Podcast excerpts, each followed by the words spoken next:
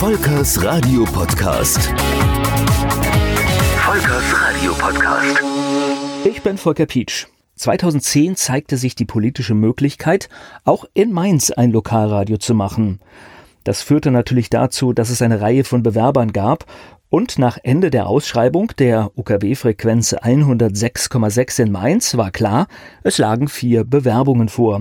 Vittorio Nobile mit der Radio Mainz Live Rundfunk GmbH, die Radio Group, die zu diesem Zeitpunkt eine Reihe von Lokalsendern in Rheinland-Pfalz schon in Betrieb hatte. Die Radio Mainz GmbH, eine Ansammlung von Mainzer Unternehmen, die sehr siegesgewiss in der Presse aufgetreten sind. Und bei dieser Gesellschaft, da war eine Menge wichtige Mainzer Persönlichkeiten mit dabei und auch ein paar Prozent gehörten einer Tochtergesellschaft der Verlagsanstalt Rhein-Main, die unter anderem auch an RPR und Big FM beteiligt sind. Und dann gab es auch noch eine Bewerbung, die ich initiiert hatte. Üblich in so einem Verfahren, die Bewerber werden über die eingehenden Bewerbungen informiert und haben dann die Gelegenheit, sich über eine gemeinsame Umsetzung zu verständigen. Im Idealfall könnte es dann so sein, dass sich die vier Bewerber einigen und gemeinsam dieses Lokalradio betreiben. Dann wäre im Prinzip schon ganz schnell die Vergabe möglich. Ich habe tatsächlich mit, mit allen Parteien gesprochen. Zum Teil waren es auch sehr skurrile Gespräche, die man definitiv in der Öffentlichkeit überhaupt nicht wiedergeben kann, weil das so unglaubwürdig ist. Aber irgendwie war mir relativ schnell klar, dass es eigentlich nur eine gute Kooperation gibt, die auch zum Erfolg führen kann. Es gab dann also keine Einigung der vier Anbieter und somit kam es zu einer sogenannten Anhörung bei der Landesmedienanstalt und in dieser Anhörung bei der LMK war dann aber klar, es wird eine Zusammenarbeit zwischen der Radio Mainz Live, der Radio Group und mir geben. Also für die endgültige Entscheidung waren letztendlich zwei Anbieter zur Auswahl. Am 14. Februar 2011 sollte dann in einer Sitzung der Landesmedienanstalt das Ergebnis der Lizenzentscheidung bekannt gegeben werden. Die Sitzung, die war für den späten Nachmittag angesetzt und ich wollte eigentlich auch hinfahren.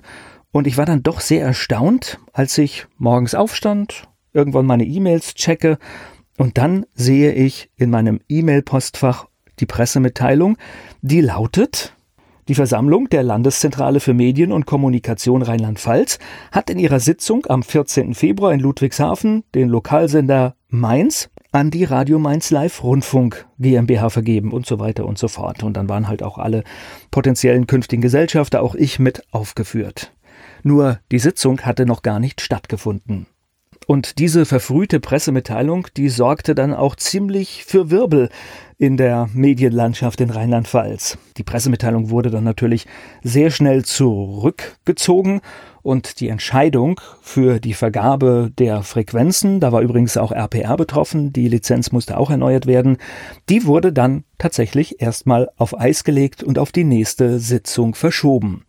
Ich jetzt schon als künftiger Gesellschafter der Radio Mainz Live GmbH war natürlich frustriert, weil letztendlich liest man da den, den Erfolg der Ausschreibung, äh, dass man den Zuschlag mitbekommen hat. Und dann musste man aber erfahren, nee, erstmal heißt es weiter warten, weiter bangen. Wie die Geschichte weitergeht, gibt's demnächst hier im Podcast.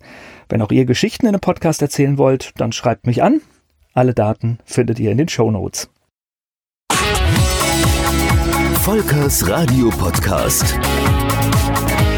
Volkers Radio Podcast.